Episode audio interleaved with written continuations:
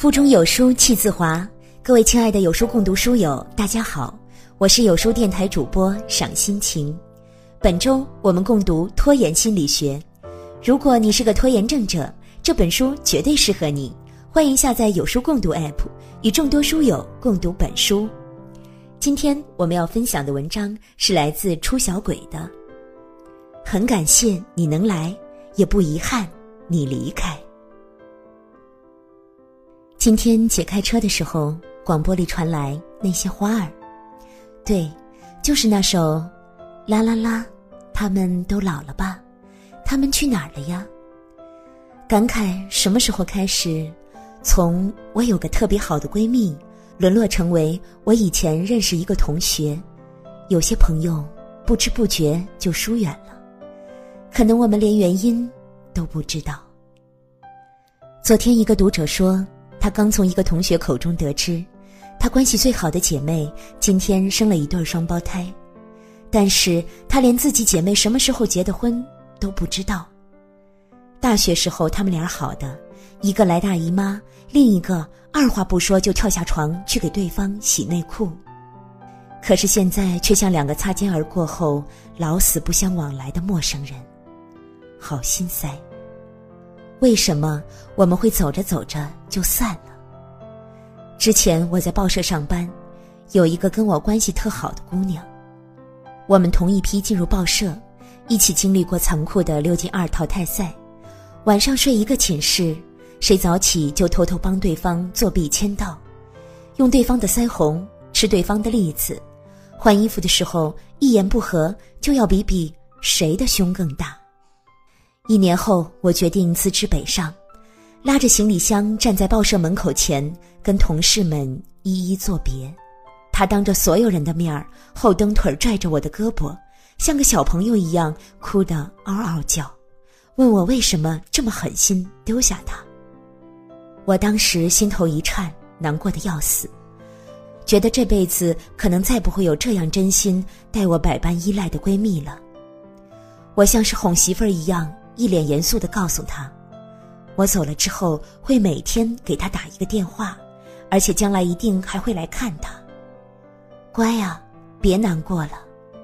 第一个月，作为一个玩命血拼的北漂狗，我每天晚上不管忙到多晚，都要给他打一个电话，聊聊鸡毛蒜皮的八卦。他起初总是在电话里说着就想我想的哭起来，后来慢慢的就能笑着跟我说声晚安了。”第二个月，我有一天加班到很晚，一着床就像散了架一样。我告诉自己，就眯一小会儿就起来洗漱，跟他说晚安。结果没脱衣服，没洗漱，一合眼我就睡过去了。第二天我一起床就赶紧打电话给他解释，他在电话里一愣，说：“我了个去，你吓我一跳，以为多大个事儿呢？”你至于这么一大早就给我打电话？六年之后，我们有彼此的微信，但是现在我们连点赞之交都算不上。我们存着彼此的电话，但从来都不敢打，因为已经完全不确定是否还能打得通。我们无仇无怨，甚至连别扭都没闹过，只是一个不问，一个不说。打败我们的不是背叛，而是自此天涯两隔。你的余生，恕我未能参与。在山东工作过一段时间，跟一个男设计师三观合，节奏对，纯洁的革命友谊羡煞旁人。但凡我扔给他一个文案，不用我废话，分分钟就能给出我想要的设计。有段时间，我经常因为起晚了吃不上早饭，他每天都会买两份早餐往我桌上扔一份儿。我家里买的壁画需要打洞。他带上锤子就冲到我家帮忙。好事的同事就说：“就是一对狗男女啊！”我们就一起嗤之以鼻，说：“滚蛋！”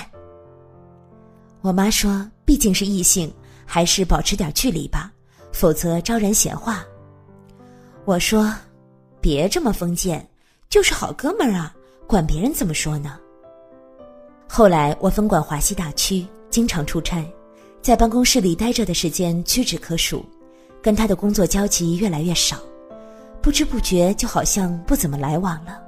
偶尔碰上笑着打个招呼都觉得尴尬。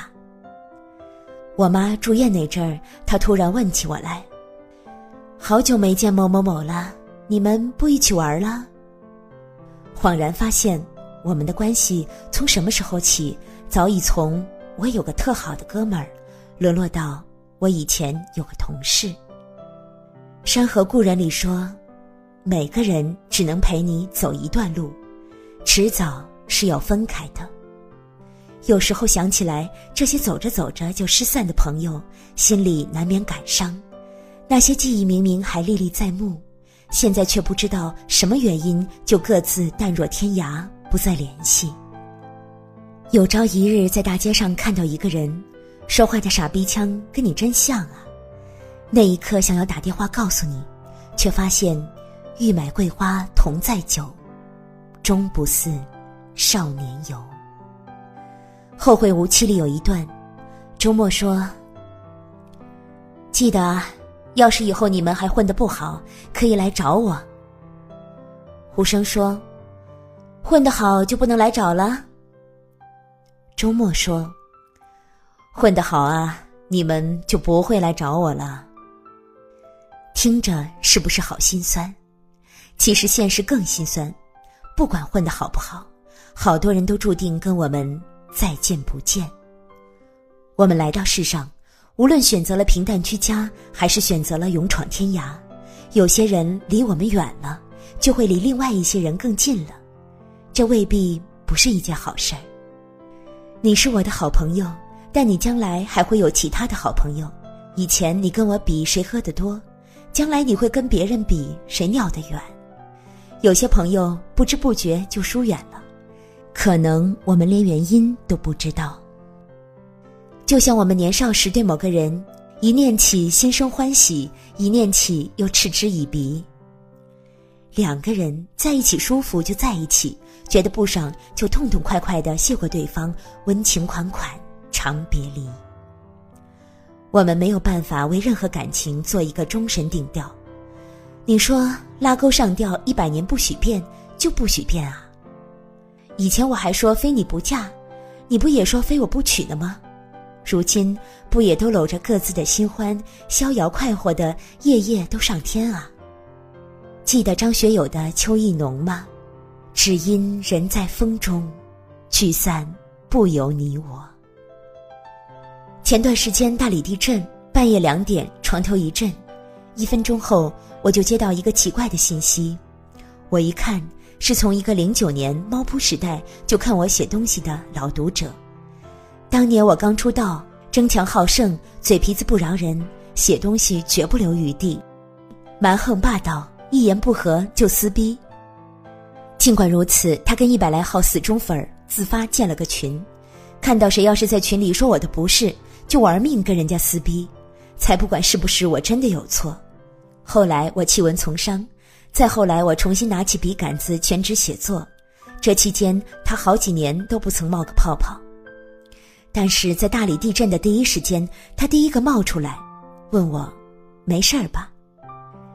时间是一种很残酷的东西，它只会冲淡能够冲淡的，但也会洗尽铅华，帮你留下该留下的。所以，无论我们虎落平阳终陷落魄，还是一朝显赫半生荣华，朋友都越来越少，剩下的也越来越重要。很小的时候就有人告诉我“人走茶凉”，也有内心强大的人说“道不同不相为谋，随他去吧”。但是每个出现在我们生活轨迹里的人都有着自己的使命。有人教会你别把过去看得太重，有人告诉你无论做了怎样的决定，他都懂。没有必要对物是人非耿耿于怀，也没有必要分开了就恶语相向、诽谤重伤。一句你变了，伤人又伤己。路太长，人在换，我们就是要变，变好或变坏，都是一个人活着的常态。这辈子相遇一场，只要各自安好，联系不联系都不重要。所以，这一路走来，很感谢你能来，也不遗憾你离开。关注有书，与五百五十万书友组队对抗惰性。我是赏心情，我在美丽的渤海之滨，山东龙口，给您送去问候。